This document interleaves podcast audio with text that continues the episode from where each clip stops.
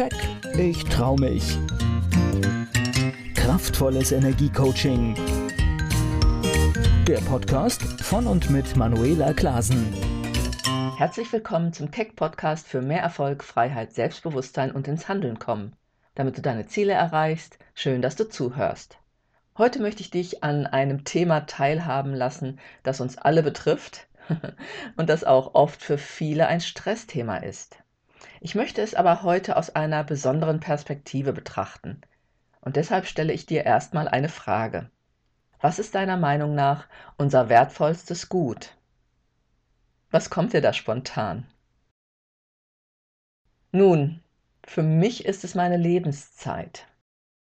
Es geht also heute um das Thema Zeit oder auch Lebenszeit und was wir daraus so machen. Vielleicht stehst du oft unter Zeitdruck oder hast das Gefühl, dass dir die Zeit fehlt. So geht es ja vielen Menschen und ich kenne das natürlich auch. Vielleicht hast du aber auch Langeweile im Beruf oder zu Hause und schlägst die Zeit einfach mal gefühlt oft sinnlos tot. Und damit meine ich jetzt nicht einfach auch mal nichts zu tun oder sich auszuruhen und Pause zu machen. Und das sind schöne Wortspiele, wie ich finde. Zeitdruck, die Zeit totschlagen oder auch zeitlos sein. Das sind alles Beschreibungen, die viel über uns selbst erzählen und genau dahin führen, worum es mir heute geht. Nämlich um die Frage, wie gehen wir eigentlich mit unserer Zeit um? Denn wir alle haben jeden Tag 24 Stunden zur Verfügung. Aber was wir nicht wissen ist, wie lange noch. Aber worauf wir Einfluss nehmen können, ist eben, was wir damit tun. Und das hat zur Folge, dass ich zum Beispiel sehr genau überlege und entscheide, wohin ich diese mir wertvolle Lebenszeit geben will, wofür ich mir Zeit nehmen will, die mir etwas gibt. die Fragen, die ich mir deshalb immer wieder stelle, lauten dann zum Beispiel, womit beschäftige ich mich jeden Tag? Tut mir das gut? Macht mir das Freude? Da kann ich zum Glück schon einmal sagen, eindeutig ja, denn ich liebe wirklich, was ich tue, jeden Tag. Und weitere Fragen, die du dir auch mal stellen kannst, sind eben, worein investiere ich meine Zeit? Oder wo vergeude ich womöglich meine Zeit? Wo lasse ich mich sinnlos ablenken und verliere dadurch täglich kostbare Zeit mit Dingen, die mir gar nicht vielleicht gut tun? Und ich denke, das kennt doch jeder, dieses Gefühl, oder? Dass man so denkt, oh, jetzt habe ich irgendwas gemacht oder Zeit verschwendet für Dinge, die mir gar nichts gegeben haben oder wo ich mich sogar hinterher schlecht fühle. Und vielleicht sollten wir uns das mal viel öfters bewusst machen. Wer oder was raubt mir meine kostbare Zeit? Und wie kann ich das abstellen bzw. ändern? Und wem, ganz wichtig finde ich, will ich meine Zeit schenken? Und noch wichtiger vielleicht, worum will ich mich endlich kümmern, bevor ich verkümmere? Vielleicht denkst du, jetzt wird es ja aber melodramatisch. aber genau darum geht es sehr oft auch im Coaching. Und sind diese Fragen nicht wirklich essentiell? Es geht schließlich um unser Leben, unsere Lebenszeit. Und wenn du dir diese Fragen mal in aller Ruhe beantwortest, am besten schriftlich, dann kommst du vielleicht darauf, dass du viel besser und sinnvoller mit deiner Lebenszeit umgehen könntest und dich dann womöglich sogar wohler fühlen würdest. Und ich nehme das womöglich jetzt mal ganz schnell wieder weg, denn ich weiß es durch meine Arbeit mit meinen Klienten, Klientinnen und mir selbst, dass die ganzen Zeiträuber das Verdaddeln mit unwichtigen Dingen, die Ablenkungen unzufrieden machen und damit die Energie und Lebensfreude senken. Und wenn du nicht fokussiert bist oder Dinge nur halbherzig machst, dann bist du einfach auch nicht so erfolgreich, wie du es sein könntest. Und deswegen ist Reflexion so wichtig. Und vielleicht hast du noch einen Beruf, wo du viel Zeit reingibst, der dich aber eventuell gar nicht glücklich macht. Oder du schlägst dich mit Dingen herum, die dich nerven oder herausfordern. Und ja, das kennt jeder. Aber wie viel Zeit verbringst du so? Und was könntest du vielleicht doch daran ändern? Wenn es so ist, dann ändere entweder deine innere Haltung zu den Dingen oder schaue, was du Schritt für Schritt verändern kannst. Manchmal sind es nur kleine Stellschrauben, die schon etwas bewirken. Und ich sage das, weil es oft ein Thema in meiner Arbeit ist. Und ich die Erfahrung dann auch immer wieder mache, dass man auf manche Dinge gar nicht kommt, die so einfach sind. Deine innere Haltung und Ausstrahlung, dein Denken und daraus resultierendes Handeln, wirkt auch auf dein Umfeld und die Umstände ein. Es ist einfach so. und ja, manchmal ist das alleine schwer, aber dann hole dir Unterstützung. Denn Veränderung ist möglich und das setze ich jeden Tag in der Arbeit mit meinen Klienten und Klientinnen um.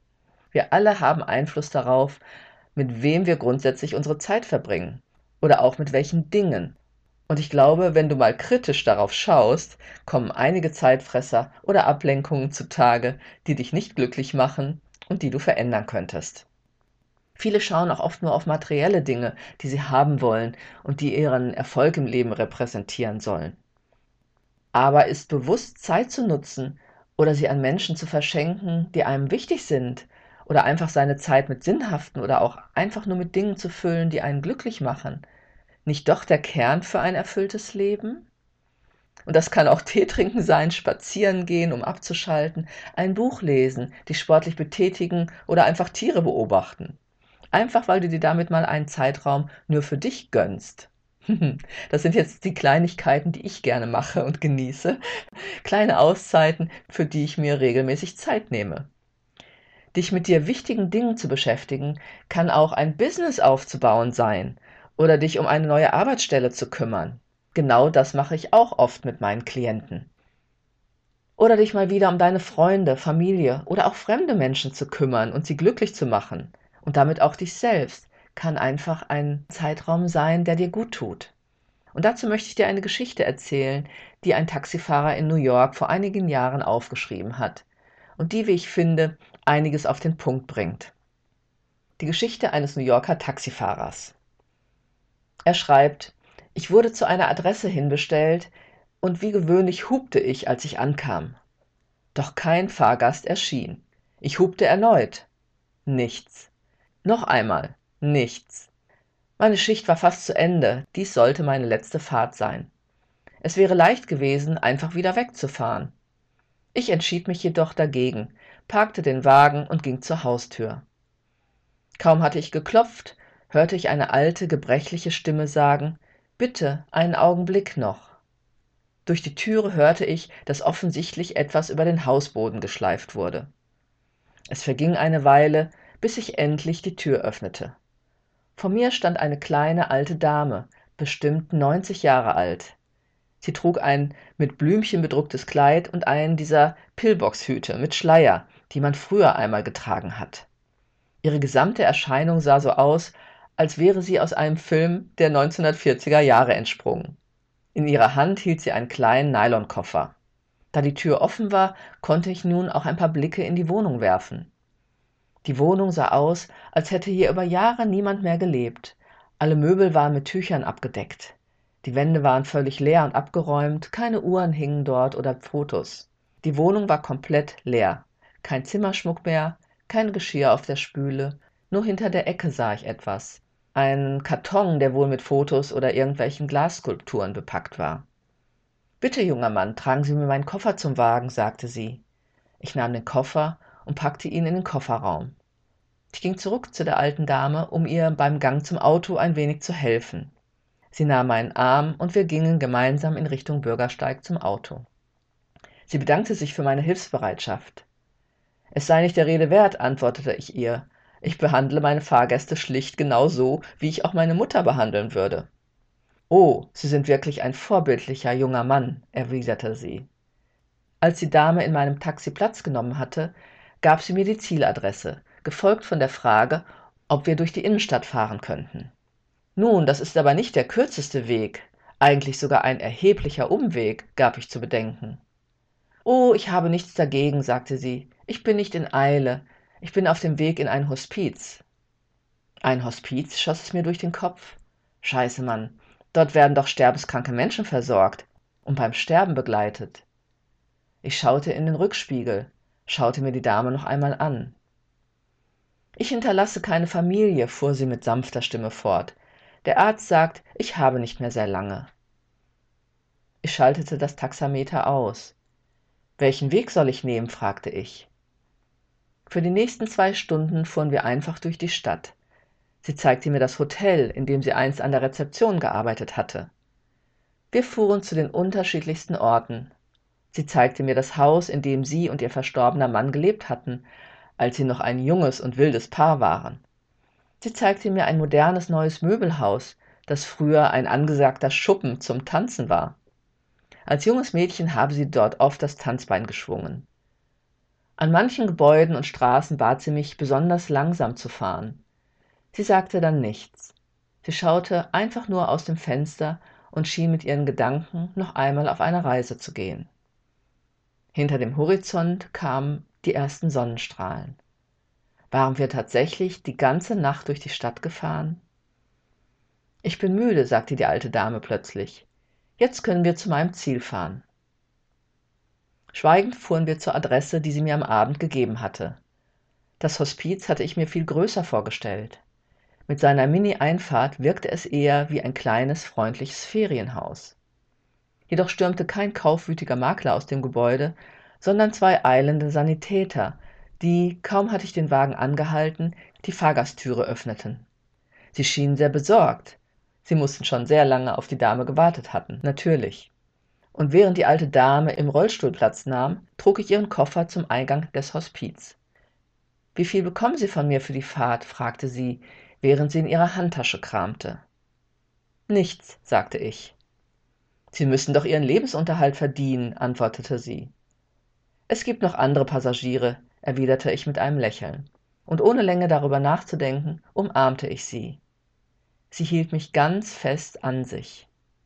Sie haben einer alten Frau auf ihren letzten Metern noch ein klein wenig Freude und Glück geschenkt. Danke, sagte sie mit glasigen Augen zu mir.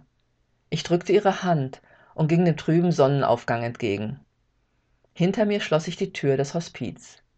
Es klang für mich wie der Abschluss eines Lebens. Meine nächste Schicht hätte jetzt beginnen sollen, doch ich nahm keine neuen Fahrgäste an. Ich fuhr einfach ziellos durch die Straßen, völlig versunken in meinen Gedanken. Ich wollte weder reden noch jemanden sehen. Was wäre gewesen, wenn die Frau an einen unfreundlichen und miesgelaunten Fahrer geraten wäre, der nur schnell seine Schicht hätte beenden wollen? Was wäre, wenn ich die Fahrt nicht angenommen hätte? Was wäre, wenn ich nach dem ersten Hupen einfach weggefahren wäre? Wenn ich an diese Fahrt zurückdenke, glaube ich, dass ich noch niemals etwas Wichtigeres im Leben getan habe. In unserem hektischen Leben legen wir besonders viel Wert auf die großen, bombastischen Momente. Größer, schneller, weiter. Dabei sind es doch die kleinen Momente, die kleinen Gesten, die im Leben wirklich etwas zählen. Für diese kleinen und schönen Momente sollten wir uns wieder öfters Zeit nehmen.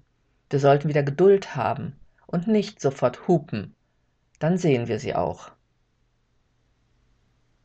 Ja, eine Geschichte finde ich, die mich sehr berührt und die das Wesentliche auf den Punkt bringt, nämlich die Frage, was ist eigentlich wesentlich und wirklich wichtig für unser Leben? Was ist wirklich wichtig für dein glückliches Leben? Reflektiere das mal in einem ruhigen Moment, das ist meine Einladung auch für dich. Was ist dir wichtig? Natürlich kann man auch über die Organisation von Zeit sprechen, was vielen vielleicht auch schwerfällt, die Struktur brauchen, oder andere, die schwer Nein sagen können und deshalb ständig unter Zeitdruck stehen. Man könnte auch darüber sprechen, dass Zeit nur eine Illusion ist. Also Zeit ist ein Thema, mit dem man mehrere Episoden füllen könnte. Ich hoffe aber, ich konnte dich heute inspirieren, einfach mal wieder darüber nachzudenken, wie du deine Lebenszeit füllst und ausfüllen willst. Mit welchen Menschen willst du dich umgeben? Wofür willst du dich einsetzen? Was macht dir richtig Freude oder wolltest du schon lange mal wieder tun? Was gibt dir Sinn und Erfüllung? Wen möchtest du mal wieder treffen? Ich habe Menschen, die ich schon ewig kenne und dann noch welche, die ich nicht so gut kenne oder lange kenne, aber die ich unheimlich mag, weil sie mich bereichern oder einfach ähnlich ticken. Und dann freue ich mich auch über unerwartete Begegnungen. So wie letztens, als ich mal wieder dreieinhalb Stunden im Zug saß und mit meiner Sitznachbarin ins Gespräch kam und wir uns fast über die ganze Zeit der Fahrt intensiv und tiefgehend unterhalten haben. Und das passiert mir ziemlich oft, wenn ich reise. Und warum wohl? Weil ich offen dafür bin. Deshalb beginne unbedingt damit, dein Leben, deine Lebenszeit genau mit diesen Dingen zu füllen. Denn das macht glücklich und letztendlich auch erfolgreich, weil du in einer höheren Energie schwingst, wenn du zufrieden und glücklich bist. Und dann gelingt das Leben einfach leichter und besser auch in schwierigen Zeiten. Gehörst du aber wie so viele zu den Menschen, die sich schwer tun, sich für sich selbst einzusetzen oder ihren Bedürfnissen Raum zu geben? Oder weißt du nicht genau, wie du aus deinem Hamsterrad von Stress aussteigen und deine Ziele erreichen kannst? Dann gehe gern mit mir in Kontakt. Wenn du deine unbewussten Programme löst, die dich abhalten, ein wirklich erfülltes Leben zu führen oder mehr du selbst zu sein, dann beginnt die Magie des Lebens. Es ist nicht zu wenig Zeit, die wir haben, es ist zu viel Zeit, die wir nicht nutzen. Deswegen nimm dir Zeit für die Dinge, die dir das Gefühl geben, am Leben zu sein. Gern helfe ich dir dabei. Unter www.manuelaklasen.de findest du alle Möglichkeiten, mit mir in Kontakt zu gehen. Ich freue mich auch, wenn du den Podcast mit 5 Sternen bewertest, wenn er dir gefällt oder ihn weiterempfiehlst. Vielen Dank dafür und ich freue mich, dich vielleicht bald persönlich kennenzulernen. Ich wünsche dir eine gute Zeit. Bis zum nächsten Keck Podcast. Keck, ich trau mich. Kraftvolles Energiecoaching. Der Podcast von und mit Manuela Klasen.